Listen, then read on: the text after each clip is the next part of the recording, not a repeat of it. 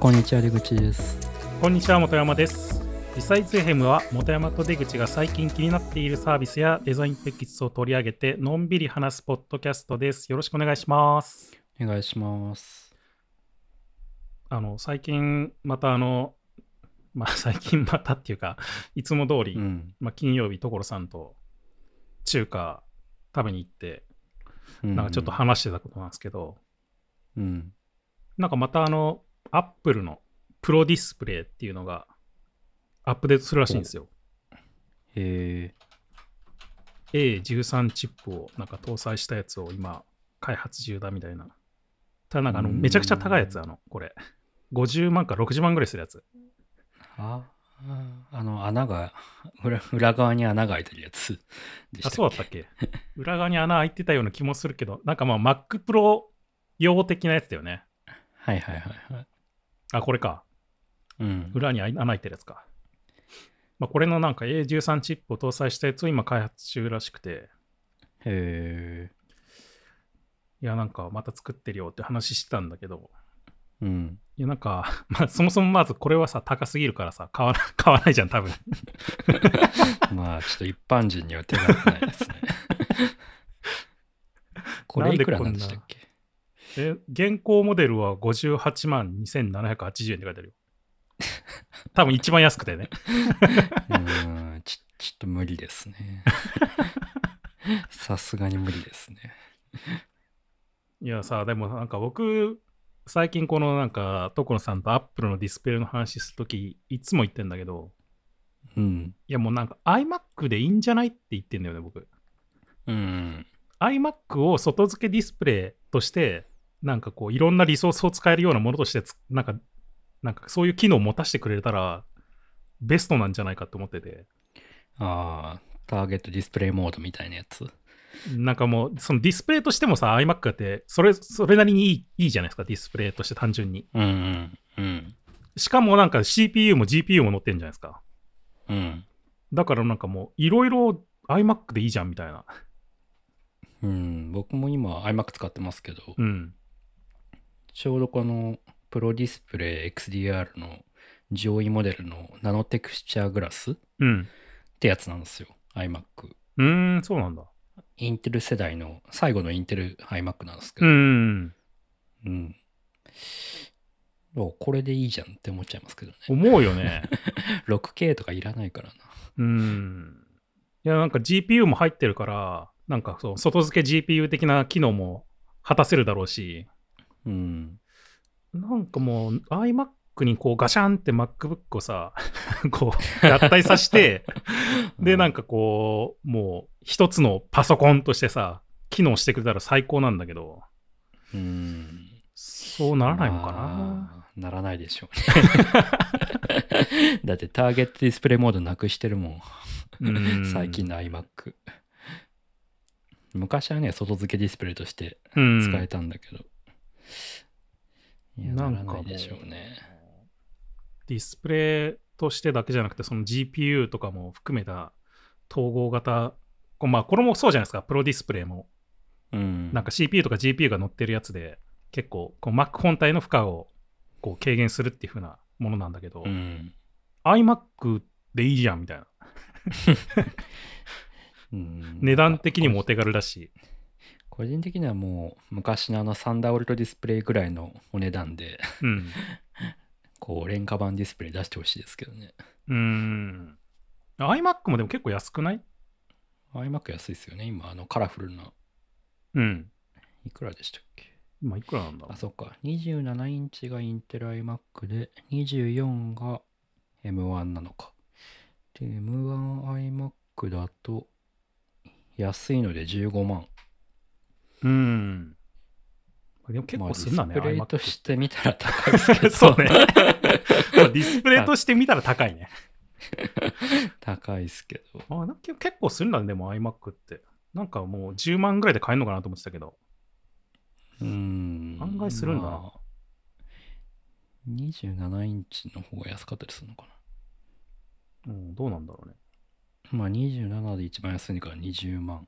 ああ、そんなもんか。まあでもまあ、そんなもんか、iMac って。うん。まあでも昔に比べたら全然安いよね。うん、MacBook Pro を考えれば 全然安いですね。昔の iMac って20万ぐらいしてたもんね。確か20万いくらってうん。してたから、まあ、そう考えたら全然15万で買えるのは安いんだけど。まあなんか MacBook Pro 基準で考えると安いって思っちゃいますね。うん。まあなんかね、でも GPU 搭載ディスプレイ欲しいなって思うことたびたびあるんだけど、うん。Apple が標準でなんか出してくれたらいいんだけど、このプロじゃないやつね。うん。やっぱプロはなサンダーボルトディスプレイ復活してほしいな。ちょっと高すぎだよね。いや、さすがに高いですよ、これは。本体じゃないもんね。だってこれに Mac Pro を使うことを想定してるんですよね。うん。いや、これ MacBook Pro で使ったらさ、ディスプレイの方が高いみたいになっちゃうからさ。うん。これ Mac Pro も買ったら100万円コースですよ。いや、もっといくでしょ。うん120万ぐらいいくのかな。うん。いやー、無理ですね。Mac Pro 単体でだって最大なんか500万ぐらいするでしょ？え、そんなすんマックス500万ぐらいまでいかなかったっけ？そんなするんだ。なんか全部ゴリゴリになんかカスタマイズするとうーん。違ったっけな、まあ確かにミニマムで66万なんそうそうそうそう。だ。やばいっすね。やばいよ。まあ、ちょっと、本山さんの会社で買ってください。あ 買えばよかったかなちょっともう税金対策で。うん。原価送原価償却が必須になりますけど。確かに。ダメだ、じゃあ。じゃあダメだ。うん、まあねちょっとね、ちょっと最近カメラも買って、まあそれも原価償却必須になったけど、いろいろ買ってはいるけど、ちょっと高いな。30万ぐらいだったら買え買ったかもしれないな、でも。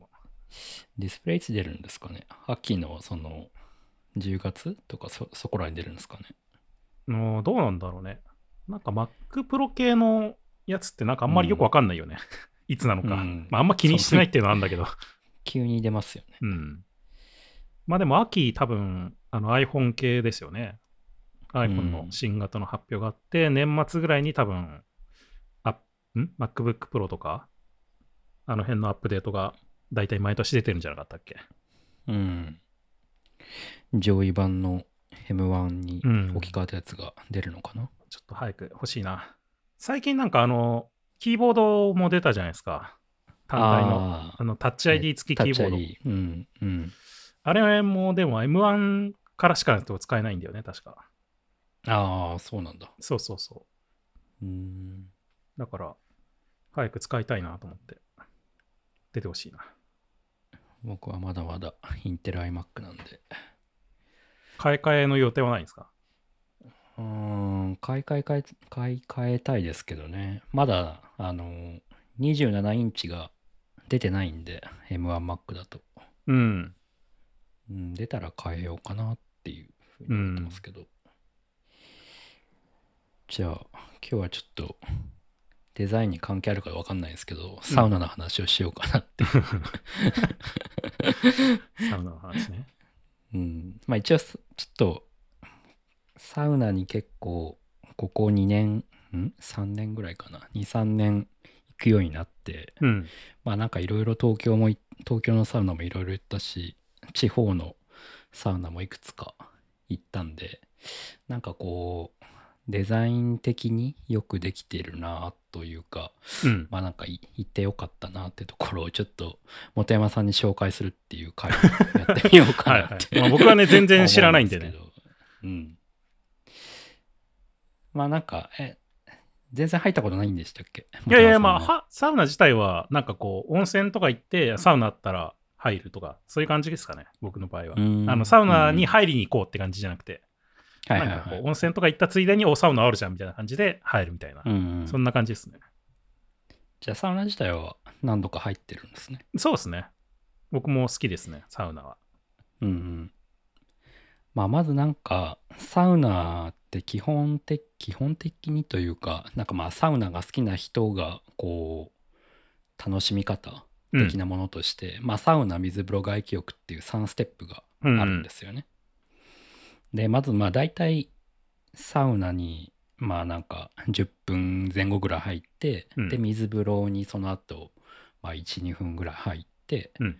でその後外気浴って言ってまあ外気浴っていうか休憩？休憩をまあ5分ぐらいするみたいな、まあその3ステップをまあ大体3回3セットぐらい回す。っていうのがまあ大体基本なんですよね。うんうん。だからそれをまあ分解すると、まあ、なんかサウナの温度とか広さとか湿度とかあとは水風呂があるかないかとか外気浴その休憩が外でできるかとか、うんあるいは中でやるのかとか、はいはい。まあ、あとそれらの動線の良し悪しとか あと全体のこう施設の綺麗さとか、まあ、あと混雑具合とか、なんかまあその辺でその辺のこういくつかの変数でまあいいサウナかそうでないかっていうのが大体決まってくるんですけど、うん。水風呂ってさ、ない場合もあんの、うん。水風呂はありますない場合は。あ、そうなんだ。なんかうん。結構あの多分多分ですけどサウナより水風呂の方が、その施設に求められる敷居が高いんだと思うんですよ。なんかあの多分普通のビルだとあの水風呂というかななんていうの？その水を溜めておく あスペースを作れないんじゃないかなと多分裏と裏とじゃないから分かんないですけど僕にはそうですけど、なんか多分そういう制約があるっぽくてなんかサウナはあるんだけど水風呂はなしでシャワーだけっていうところも結構多いんですよ。うーん。なんか僕はさ、さっき言った通り、その温泉行った時に一緒に入るみたいな感じだから、大体あるわけですよ、水風呂なんて。ああそうですねまあまあ温泉施設とかそういう銭湯とか、うんっていうのはまあだい大体水風呂ありますけど、うん、まあそうだよね。逆に最近なんかそそこの流行りに乗っかって 新しくできるサウナとかって結構はいはいはいはい。普通,、普通のビルの中にできてたはいはいはいりするんですよね。なんか結構最近ね、スタイリッシュでなんかシュッとしたやつとか、なんか、そうそうそうえここにあるのみたいな感じのサウナとかありますもんね。なるほどね。そういうとこは水風呂がなくて、まあ、シャワーだけみたいなとこがあったりするんだ。そう。なるほど。でも結構そうちょっと後で紹介しますけどそこの中でも、こういかに工夫して整わせるかみたいなことをやってる場所もあったりしますね。でだから結構サウナはまあなんか案外設置のハードルが低いのかサウナはあるんだけど水風呂がないとかサウナはあるんだけど外気浴ができないとか、まあ、そういう感じで3セット揃うのは結構め珍しいというかあのうん3セット揃わないことの方が多いです。うーん。なるほど。まあ、サウナというか、まあ、銭湯って大きく2つカテゴリーがあるんですよ。スーパー銭湯ってやつと、あとはいわゆる普通の町銭湯みたいな。うん。で、町銭湯の方は、なんかもう、法律というか、なんだ、組合みたいなのがあって、もう480円って値段値段が決まってるんですよね。あ、そうなの？え、それ全国一律で？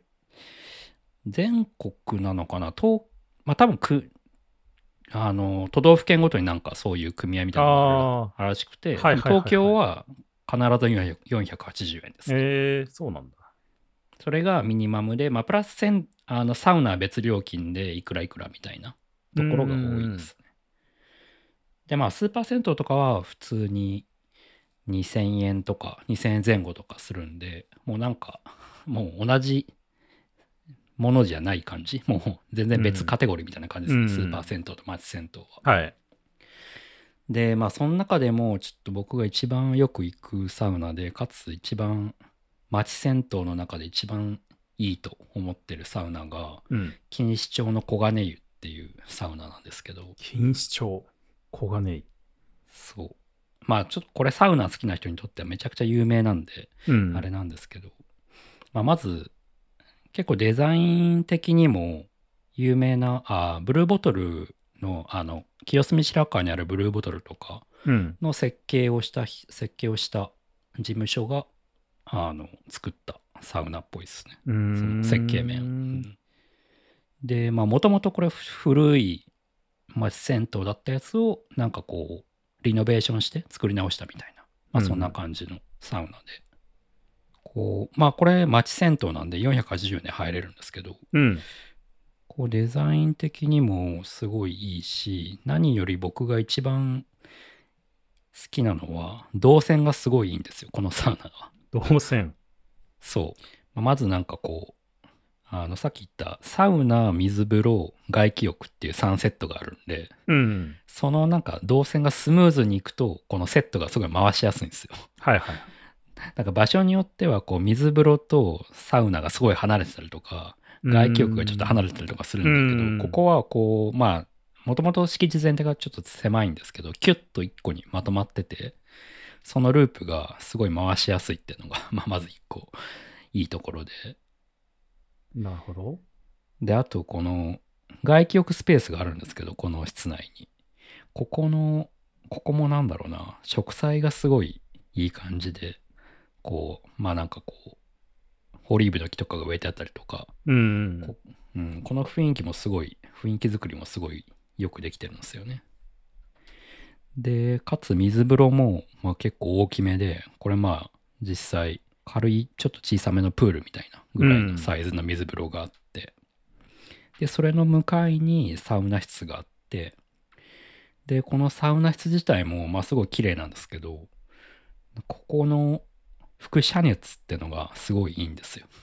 こう、熱が反射する、こう壁に対して 熱が反射する、このなんかじわーっとくる熱が、まあすごいなんかこう、伝わってくるサウナ室で、うーん。なかなかないんですよね。そこの、なんか、爆反石っていうなんか特別な石を使ってるらしいんですけど、この壁面。ああ、そうなんだ。そうそうそう。でそれによって、この輻射熱が、反射する熱がすごいじわじわ伝わってくる感じ。へえ。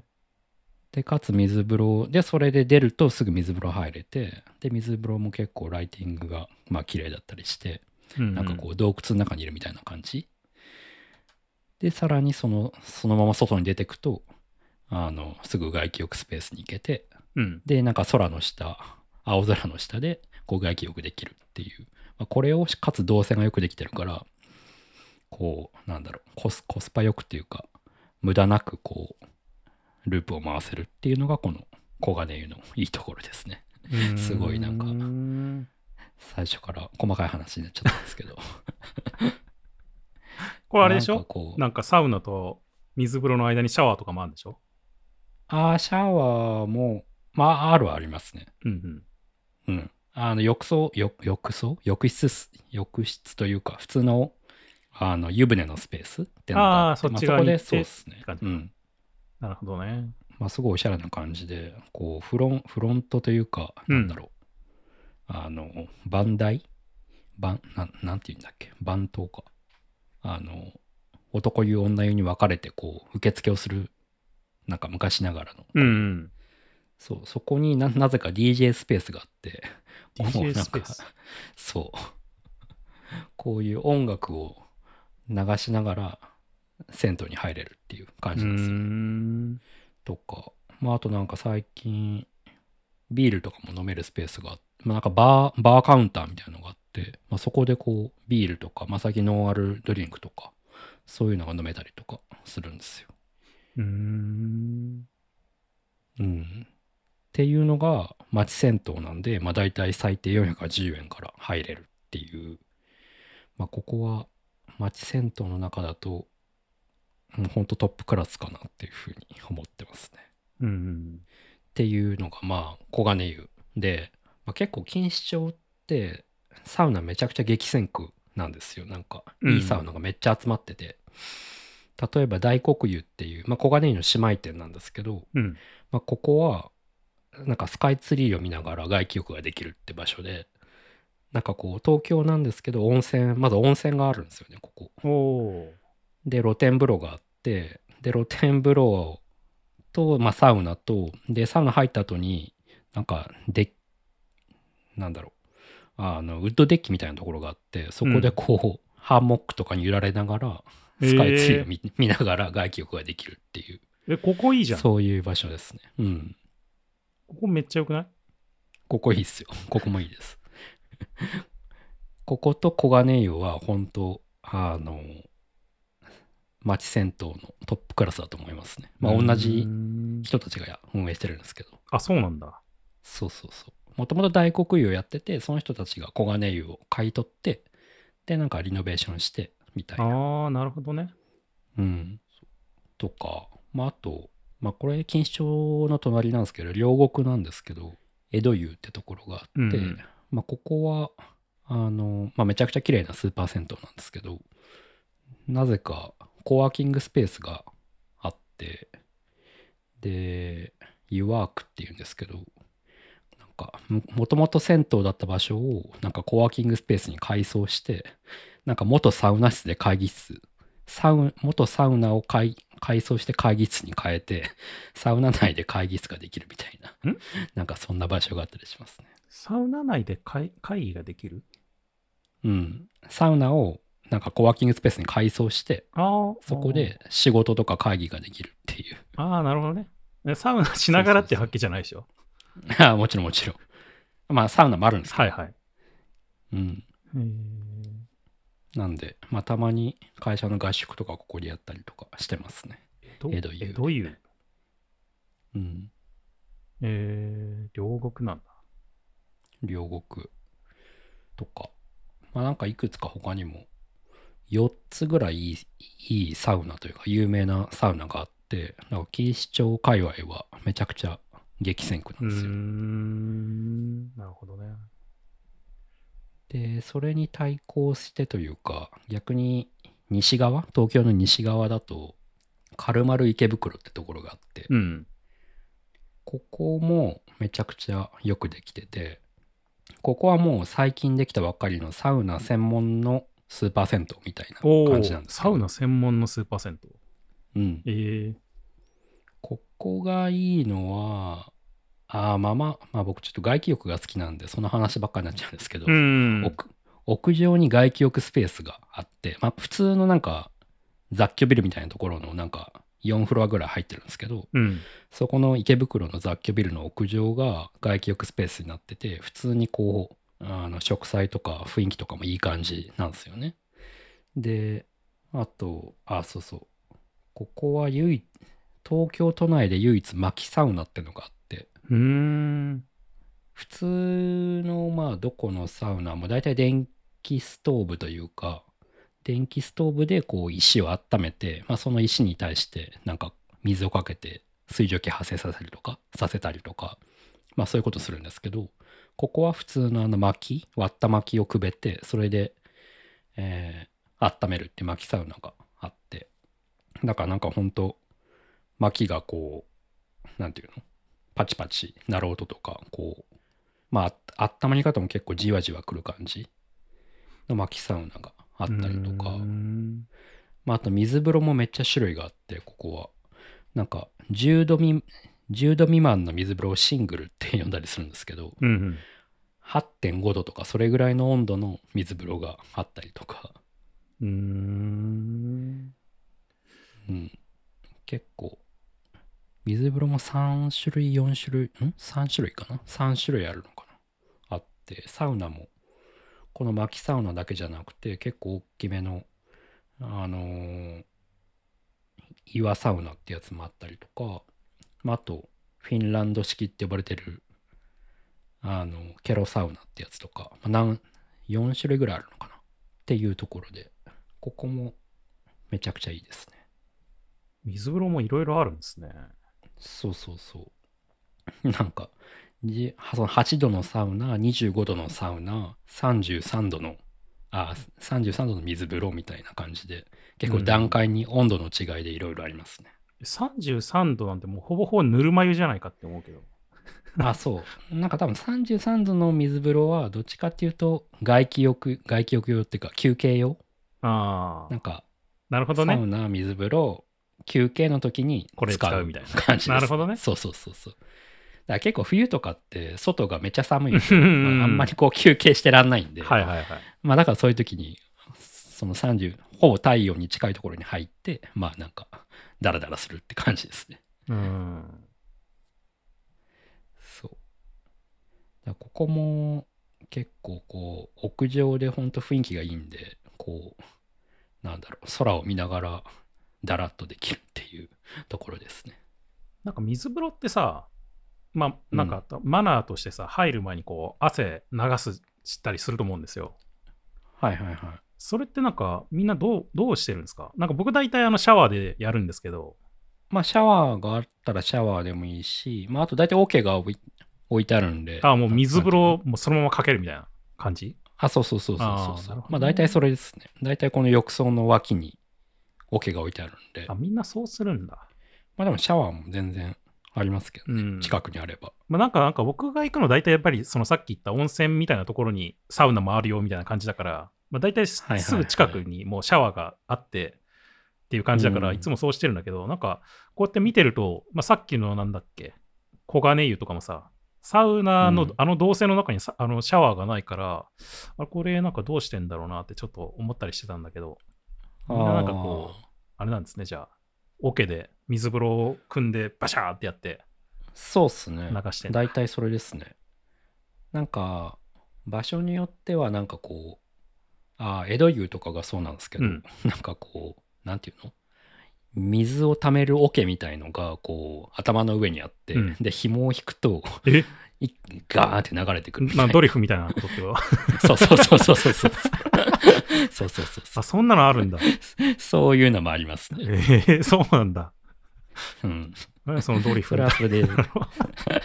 それはそれでめっちゃ気持ちいいです。うん気持ちよさそうだけど、そうん。んそんなのあるんだ。まあでも本当はこすげえ細かい話すると、うん。なんか二重冷却って言って、うん。なんかこう桶でこう直接水水浴びちゃうと、うん。水浴びて一瞬冷えてからまた冷えに行くみたいな感じあそうそうそう、そうなるよね。うん。うん。まあシャワーでもそうなるじゃん、んか。そうあんま良くないらしくて、うん。だから本当は温めぬるめのシャワーで汗流してでそれで水風呂に入るのが一番いいらしいです。一それが一番いいんだ。えだからかこのカルマルとかは動線の中にシャワーがはいシャワーがあるっていうかあの動線の中でうまいことシャワーが設置してあってあそうなんだこでこうああ、それはいいね。あったかめのシャワーでまず水汗ガーッと流してでそれでこの8度の水風呂ってやつに一回入って、うん。で8度なんでもう長いこと入ってらんないんですよね本当そうそうそうで次に25度の水風呂に入ってここで2分3分ぐらいダラダラするっていうのがこういい感じのサイクルですねうーん。なんかでも、いいね。さっきの、でも、江戸湯とかめっちゃいいね、なんか。えどういうですかうん。江戸湯もなんかいいね。なんかこう結構いろいろ施設があって。えこれもなんかスーパー銭湯的なものなのこれ？これもスーパー銭湯でですすよね。スーパー銭湯あまあサウナは1つあ2つかな2つしかなくてまあそんなに種類多いわけじゃないんですけど、うん。温泉というか湯船の種類もいっぱいあるんでうん。その辺も楽しいし、まあ、あとなんか最後にその U ワークってところで仕事して帰るはいはいはい。ことができていや、それもいいし、僕なんか結構、昔、なんかスーパー銭湯よく好きで行ってたんですけど、えー。あのご飯がす楽しみなんですよね。なんかああはいはいはいはい。あのなんか、なんか、なんか市民プール万歳じゃないけど、はいはいはいはい。その温泉とかサウナ行った後のご飯がなんかすげえ楽しみで、わかるわかるめちゃくちゃ美味しいそれがあるとなんかまたちょっとテンション上がるじゃん、なんか。わかるここいいっすよ江戸湯確かにご飯も美味しかったうーん。まあ、あと、あの、カルマルもご飯美味しいです。ん。うん。っ良さそていうのが、まあ、大体僕の中では、都内、まあ、全部行ってるわけじゃないけど、いろいろいた結果、小金湯かカルマル池袋っていうのが、西と東で結構一番だなっていうふうに 思ってます、う。なるほど。次に、ちょっと、愛知出身の本山さんに紹介したいのが、ウェルビー栄っていう。これなんか結構有名ですよね。僕も 僕行ったことないんだけど、なんかサウナ好きにはなんか結構有名な。そうですねそうですよね。そうそうそう。で、僕も正直、ウェルビーサウナ、まあ、すごい有名だから聞いたことあったけど、うんなんとなくなんか古臭い感じなの、なんか昔ながらの昭和な感じなのかなと思ってたんですけど、うん。なんか全然違くて、それが行ってみたら、ん。ここは、んなんかフィンランドの、フィンランドのサウナをこう再現しようとすごい頑張ってるところで、ええうん。なんかまず、一番インパクトあるのが、水風呂の中にアイスサ、アイスサウナというか、なんていう名前だったかな。アイスサウナか。アイスサウナってのがあるんですけど、うん。そこが本当になんていうか、あの水風呂に氷が張ってるんですよ、薄く。ええで、なんか、え？これ、本当にこどう、雪、どこ、どこが、え？どこがこれこれがどこが水風呂なの？これ。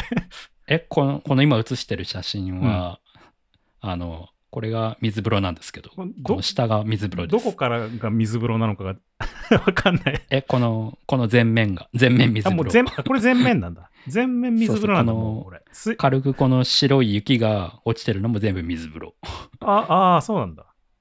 そええう。なんか本当室内になんか、冷凍室みたいなのがあって、そこでなんか本当霜が折りまくってるところがあって、まあそれが雪みたいになってるんですけど、で、水が張ってあるんですけど、そこも完全に氷が軽く張ってるみたいな。いや、じマイナス25度だから、氷だよね、多分。そうそうそう。もう、ここは行ったんですけど、水風呂2度らしいですね。2度の水風呂らしいんですけど、うん。行ったけど本当、本当はもう1秒、2秒しか入ってられなかったですね、ここは。ええまそあ、冷たそう。だいぶ冷たそうだな。で、まあ、それはまあまあ、ここは結構、この水風呂はちょっとまあネタというか、これはな感じなんだな修行が必要な感じしますもんね。うんガチで入れる感じではないですけど。まあでもサウナ自体もすごいよくできてて、うんこう、あ、まずこの今が画面共有してる写真、これ、あの休憩スペースなんですけど、うん。休憩スペースもこう、まあ、全全面木張りになってて、で、なんかこう、なんだろうな。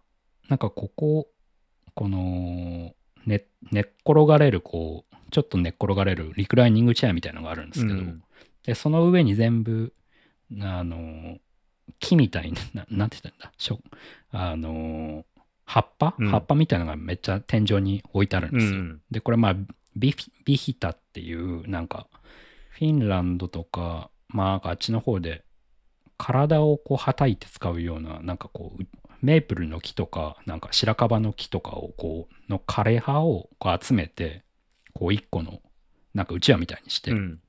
で、それを体にはたいて、なんかこう、マッサージしたりして使うビヒタってやつがあるんですけど、うん。うんで、そこれがなんかすごいいい匂いがするんですよ。うーん。うん。で、なんかその匂いを嗅ぎながら、まあ休憩できたりとか。で、あとなんかこう、BGM もこう、なんかいい感じの、なんか鳥のさえずり音みたいな、うん なんかそういうのが流れてて、うんまあ、なんかほんと、森林浴してるみたいな感じなるほどね。で、こう休憩できたりとか、なんかこう、小屋、その室サウナエリアの中に小屋みたいのが立ってて、で、それがなんかこう、なんていうの？木で作られた、あの、ログハウスみたいなうん。感じになってて、で、その中でこう、その中だけすごい暗いライティングになってて、で、そこに外から光がファーって入り込むような、なんかこう、いい感じのライティングになってるんですようね。で、その中で、なんかこう、軽く瞑想しながらサウナができ、サウナに入れるっていう 感じで、えまあちょっと、ここは本当一回ちょっと帰省の時に行ってみてほしいんですけど、めちゃくちゃこう、フィンランド感を出そうとすごい頑張ってるサウナでー、す。えー。ウェルビーって確か栄だけじゃなくて、なんか今池にもなかったっけ？あ、そうそうそう。ウェルビーは今池名駅栄かな、うん名古屋はあ、。名駅もあるんだ。名駅もある。名駅はちょっと僕行ったことないんですけど、あるみたいですうね。ん。で、今池も僕行ったことあるんですけど、うん今池は逆にすごい和風な感じなんですけど、あ、そうなんだ。今池もかなりいいサウナですね。うーん。あ、今、そう、ウェルビー今池は露天風呂があったりとか、まあ、あと特徴なのが、カラ風呂っていう、なんか、なんつったらいいんだろうカラフロ？なんかに日本風のすごい日本のなんだろう江戸時代にあるような すごい小屋みたいのがあってほでそこで 瞑想をしながらあなんか和室なんですよそこのサウナそのサウナカラフロサウナってやつがう。え、和室和室なの？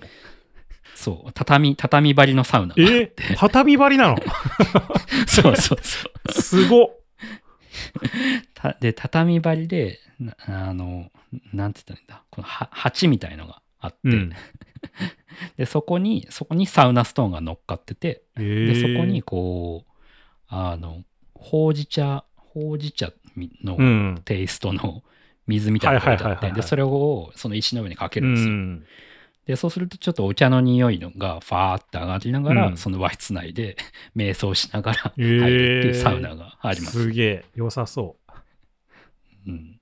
これもいいですね。いや畳張りなのめちゃ良さそうだな、なんか。うん。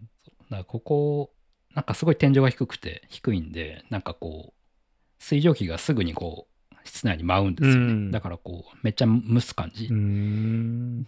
うん。ここもいいし、あと、ウェルビー系列に、サウナラボってのがあるんですよ。ほう。で、最近、あ、名古屋にもあって、あの最近サウナラボが神田にできたんですけど、東京の。うん。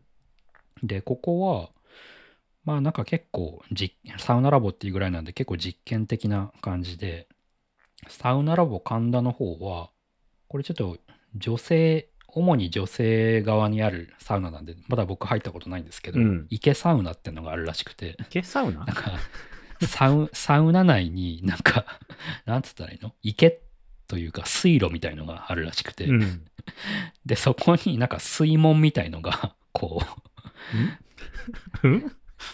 水門？う、うん、あ、なんかあの、なんか金沢に鈴木大雪館っていう、なんかこう、み美術館って言ったらいいのかな。うんちょっと僕も一回行ったことあるんですけど、なんかこう、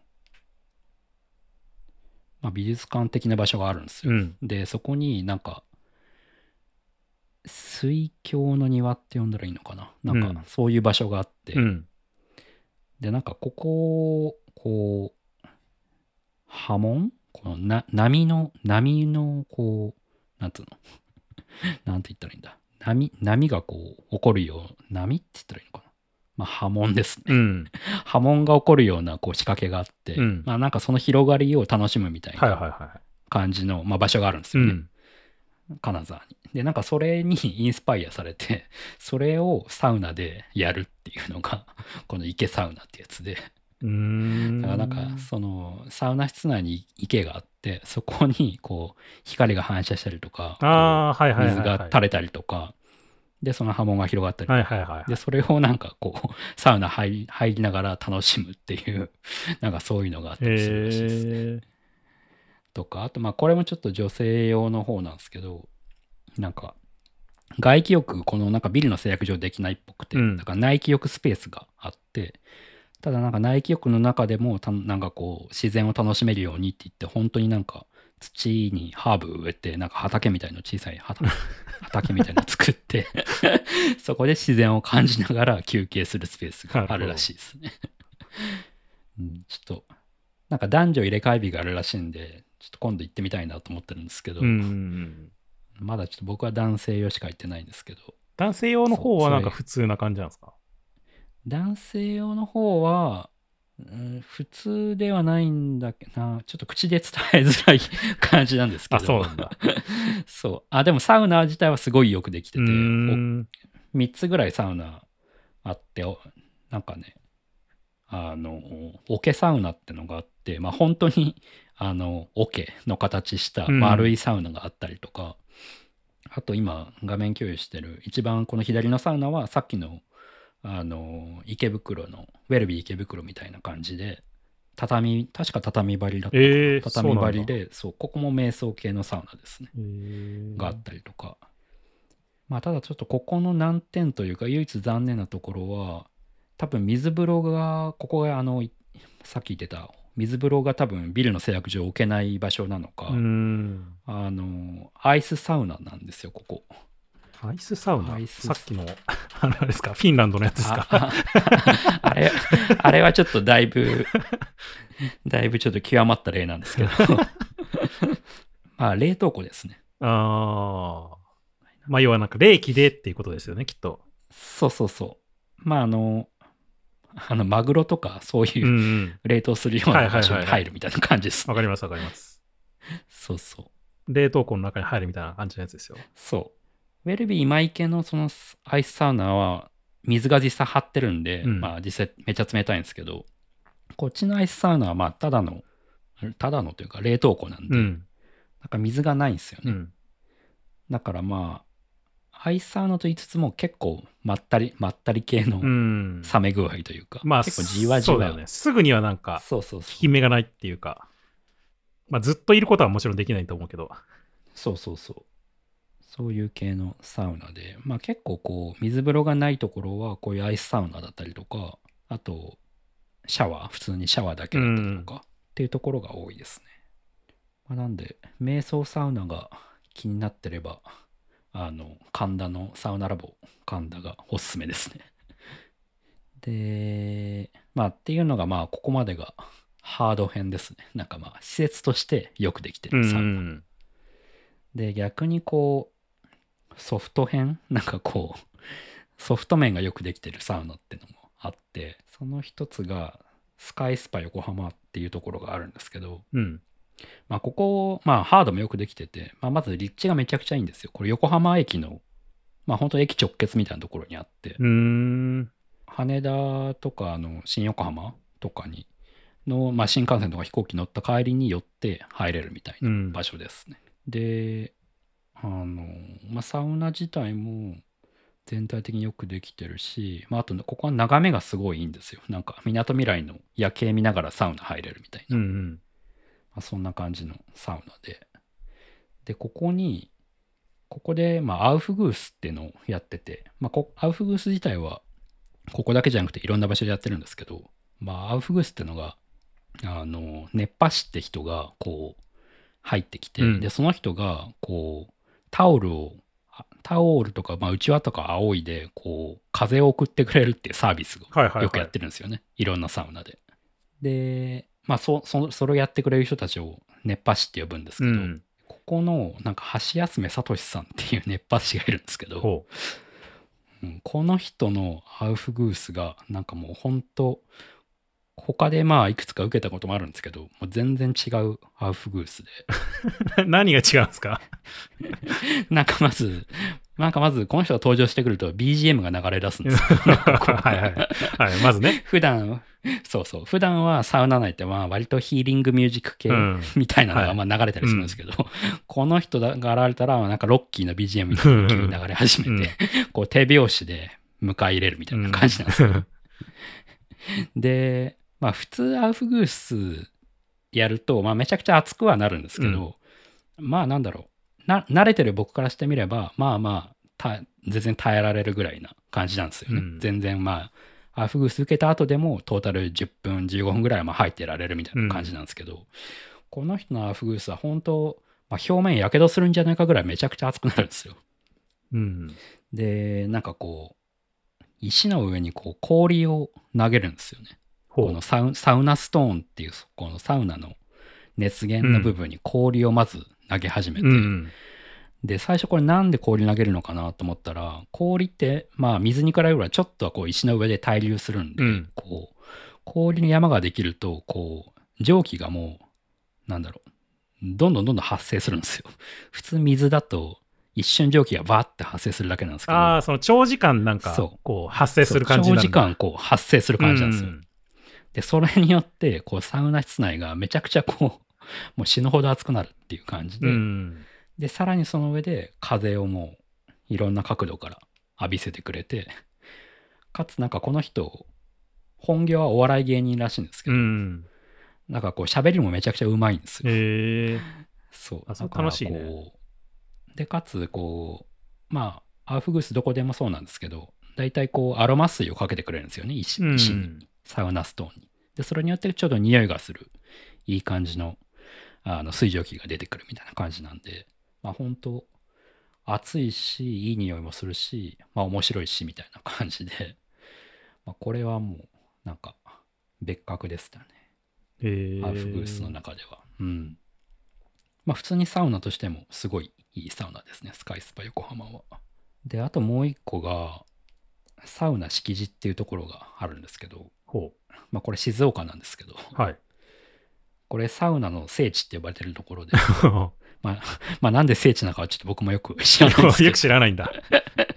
そう。で、ここは、まあ設備自体は結構、割と古めのなんか昭和のサウナみたいな感じなんですけど、うん。なんか水が全部天然水らしいんですよ。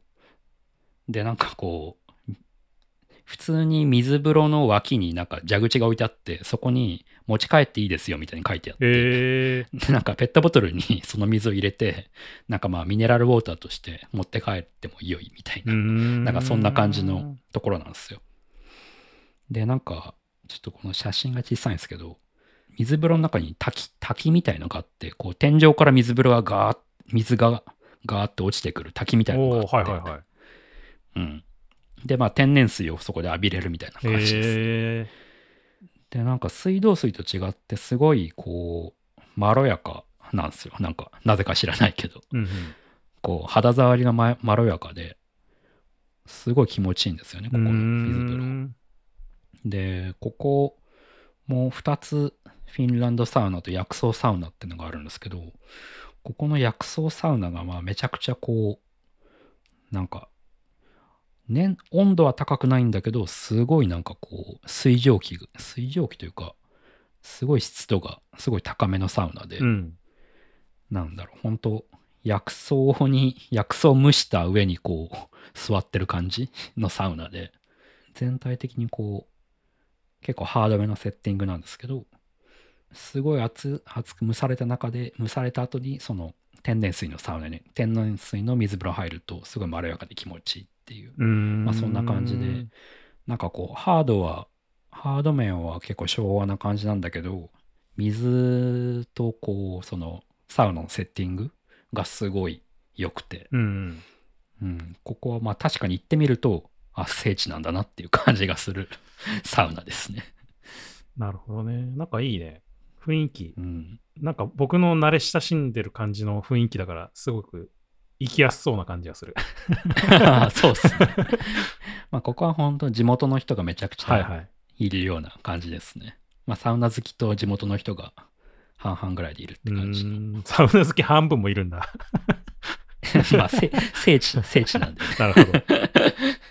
そうそう。っていうのが、まあ、ソフト編。であと、外気浴編ってのもあって、ちょほっと僕、外気浴が、まあ、めちゃくちゃ好きなので、う。うん。いや、まあわかります。僕も、あの、やっぱりね、なんか銭湯とかでもさ、銭湯っていうか、まあ温泉とかでもやっぱりこう、露天風呂があるかどうかで全然違うから、やっぱりああ、そうそうそうそわかりますね。外気浴好きなのは。う。で、そんな、音山さんにおすすめしたいのが、舞浜ユーラシアっていう、うん。あの、ディズニーランドのすぐ近くにあるホテルなんですけど、はいまあ、ここ泊まらずに、あの、デイユースで日帰りで使えるサウナが、サウナというか、スパエリアがあってうん、ここの外気浴エリアがすごいいいんですよ。こすごい。う これ、まあ、今共有してるやつ庭みたいになってますすね、なんかもう。そうそうそう。本当なんか、南国の庭みたいな感じになってて、うんで、ここにこう、あの、リクライ、寝っ転がれるリリクライニングチェアがあって、えまあ、そこがすごい気持ちいいんですよね。えーで、まあ、サウナ自体も、あの、フィンランドサウナって言って、木張りのうんサウナがあって、まあ、それもすごいよくできてるし、水風呂も結構冷ためで、うん、いいサウナですね、ここも。舞浜か。ちょっと遠いな。で、あと、そうっすね。ちょっと遠いですね。で、あともう一個が、まあ、これもちょっと東京の東側なんで、うん本山さん遠いと思いますけど、北欧っていう上野にあるカプセルホテル、ほここも外気浴がすごくいいですね。う。ここもあれなんですか？なんか、止まらなくても入れたりすると思うんですか？あ、ここも止まらずに入れます。えここもちょっと写真が見づらいんですけど、あの、ここも露天風呂みたいのがあって、うんここの露天風呂すごいなんか長細いんですよ。ーなんかうん20メーターぐらいあるような感じで、で、その脇にこう、まあちゃんと、なんだろうな、が外気というか、完全に外に面しているところで、まあ、ぐったりできるっていう外気浴スペースがあって、まあいい感じに風が通って気持ちいいっていうサウナですね。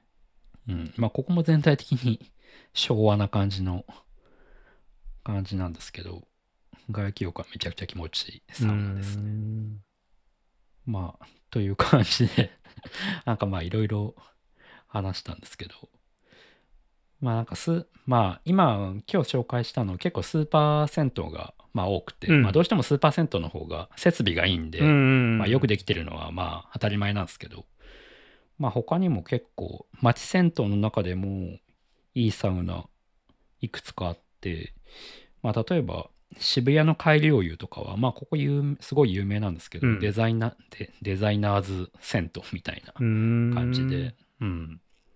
とか、まあ、ここちょっと残念なのは、外気浴というか、休憩スペースがないっていうのが、まあちょっと残念なところであるんですけど、ここもまあ綺麗で、あの、入りやすくていいサウナですね。いい銭湯ですね。僕が地味に好きなのが、南青山清水湯っていうところで、ここも表参道のど真ん中みたいなところにあるんですけど、えなんだけど、まあ普通に、あのーす普通の町、町銭湯なんで480円最低うんで入れるところなんですよ。で、ここは、ここはまあサウナ自体はまあ普通な感じなんだけど、まあ結構お湯の種類がいろいろあって、なんかシルキー湯みたいなのが気持ちよかったりしますねー、。うーん。うん。なんでまあ僕、オフィスが今、原宿のあたりにあるんで、まあたまにここ行ったりしますね。まああと、中目黒の孔明線とか、うんまあここは中目黒のど真ん中にあるんですけど、なんか露天風呂があるんですよ。普通の銭湯なんですけど。うん。うん。だからなんか、あの、東横線の音を聞きながら露天風呂に入って、まったりするみたいなことができるうん銭湯だったりとか、まあ、あと、池尻大橋の文化浴船ってところも僕好きなんですけど、まあ、ここはなんか、まあ、ここも普通の町銭湯なんですけど、なんかこう、いい感じのジャズみたいなのが流れてて、うん。で、それを聞きながらサウナに入るとか、まあそういう感じで、まあ結構なんかどれも個性があって、町銭湯は町銭湯でいろいろ面白いですね。うーん。なるほどね。1時間近く 喋ってしまったんで、まあこの辺にしようかなと思うんですけど。なるほど。最近でもやっぱあれだね、その都内とかは特になんかこう、スタイリッシュな、まあこうリニューアルしたのか新しくつ作ったのか、まあ多分両方だと思いますけど、なんかシュッとしたところも結構、多分こういう銭湯とかサウナとかも多くて、こうおしゃれな感じのところもいっぱいあるから、うんまあなんかこう昔っぽい感じ、古い感じが嫌だっていう人も、まあ結構行きやすいとこ結構多くありますよね。そうっすね。まあその中でもやっぱ黄金湯はまあだいぶこう、なんだろう、単なるおしゃれだけじゃないみたいな感じだともう最高峰だなと思ってますね。んなんかね、このクラフトビール飲めるビアバーみたいなとそうころもそうそうそうあるんですね。そうそうそうそう。DJ ブースもあって。そうそうそう。で、サウナ自体もすごいよくできてるし、うんまあ難点はめちゃくちゃ混むっていうところあ混むなんですけど、うん、最近、まあより、あ前から混んでるんですけど、うん最近茶道っていうドラマで取り上げられたんで、あ、そうなんだ。最近より混むようになっちゃったのが、まあちょっと残念なところではあるんですけど、そうそう。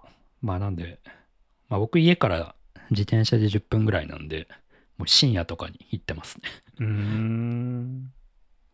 なんだっけ、なんか昔、あの温泉施設で、なんかデザインのイベントしたことがあったんですよね。あなんだっけな、UI 温泉だったっけな？僕も行ったことあるんですけど、UI 温温 UI 温泉だった気がするんだけど、なんか。これ？これですか？うん、そうそうそえー、UI と U を愛するイベンう。ト。そうそうそう。なんか、綱島だったっけ？へで、なんか普通に温泉入って、その後なんか、ちょっとこう、なんていうの？こうか会会議スペースじゃなくて、普通になんか休憩スペースみたいなとこ一個借りて、そこでなんか、なんかこうなん、なんとなくデザインの話をするっていう。ーへーあ、割石さんとかが出てるんです。出てたんですね。あそうそうそう、結構ね、面白い話いくつかあったりしたけど。うーん。え、実際入った後にってことですか？あそうそう、まあ一応ね、コンセプトとしてはね、僕も実際に行って、お風呂、お風呂入ったりとかして、その後なんかこう、だらっとして、こう、聞きに行くみたいな感じで。えーあいいあいいっすね。結構前だけどね、これもうへー6年前ぐらいだよね、多分。確か、あの、確か渋谷の帰り追いもなんかやってた気がするな。いや、なんか、あやこれだ、これこれ。UX 居酒屋 in 改良うー湯。ん。こういうのいいですね。うん。うん。江戸湯とかでやってほしいな。いや、なんかこの綱島温泉、うん。ここがまあ、まあ 結構普通の、普通のっていうか、まあまあ普通の、なんていうの、銭湯、銭湯っていうか、まあちょっと大きめの銭湯だよね。みたいな感じなんだけど、うん。だらっとした感じに ななる、自然となるっていうかさ、だからなんか勉強会みたいな感じでさ、聞きに行くとさ、なんかこう若干さ、こうピピリピリとはしないかもしれないけどさ、なんかこう緊張感みたいなのあったりするじゃん、なんか。はいはいはい、全然そんなのなくて。て、もう別、だ話す内容も別にそんなにね、なんかだ、そんな大事なこと話さないんですよ。なんか なんかこう温泉に絡んでるような絡んでないようななんかこうだらっと聞ける話を みんなしてたんだけどその時は確か。うんうん。なんかそういう感じで温泉入ってこういい気持ちだなみたいな感じでこうみんなこう聞聞きながらこうちょっとやじ飛ばしながら聞くみたいな感じで。いやあのイベント良かったからなんかまたやってほしいなと思うんだけど僕は。いや、確かにわ、なんか、サウナ、サウナとかまあ、銭湯とか入った後って、すごいこう、まったりする。そうそうそうそうそう。穏やかな気持ちでいろんなことを、そうそうそうそう。聞けますよ。なんかねすごいいいいい感じだったからまたなんか企画してほしいですね、僕は。うん。まあ、綱島か。うん。そう、なんか、東は錦糸町とかに結構いいサウナ集まってるんですけど、うん。逆に西の方は鶴見とか綱島とかうん。川崎とか、あの辺りに結構いろんな結構有名どころのスはいはい。ーパー銭湯が集まってたりするんですよね。うん。そう。だからちょっと僕はそっち側も開拓したいなと最近思ってます。いやなんかイベント企画してくださいよ。UI 温泉的な。UI 温泉。U なんかやわかんない。今だったら UX 温泉なのか何なのか知らないけど じゃあ、リサイズ FM のリアルイベント。リサイズ FM リサイズ FM のオフラインイベントサウナ。リサイズ温温泉リサでやるイズ温泉。リ。サイズ温泉でやる。なるほどね。まあそれもありありでしょう、うん、各うん。各ポッドキャストをなんかいろいろ呼んできて話してもらおうよ。で、なんかその休憩タイムにみんな温泉入っていって、こう、またこう、1時間後ぐらいにこう始まって、またこう休憩タイムあってみたいな。いやーコロナが明けたらそうねいや、ほんとそうだね。なんか、もうあの時の感じとかほんと無理だわ、今は。ほんと無理だ。だわ。これ2015年なんだ、うん UI。結構前だよ、ほんと。いやー、なんかね、コロナ明けたらそういうのもやりたいっすね。うん、そうっすね。っていう、まあちょっと、ということで。こじつけでデザインの話したけど。あこじこじつけてもらえてよかったです。はいデザインと全然関係なくてどうしようかと思ってたんで。まあまあ、たまにはいいんじゃないですか、こういう回も。はい。はい。まあね。ということで、行ってみてください。はい。ちょっと面白そうな、っていうか、なんか良さそうなところもいっぱいあったんで、僕も行ってみようかなと思います。はい。そんなところで、リサイズ FM のご質問やご感想、リクエストなどは、ハッシュタグリサイズ FM でツイッターにつぶやいていただくか、あの、ショーノートにもあるお便りのリンクから送っていただければ配信内で取り上げたりいたしますので、どしどしいただければと思います。リサイズ FM は毎週金曜日に配信しています。Spotify、iTunes のポッドキャスト、Google ポッドキャスト、YouTube などで配信していますので、よかったらチェックしてみてください。ということで今回はここまでまた次回お会いしましょう。さようなら。さよなら。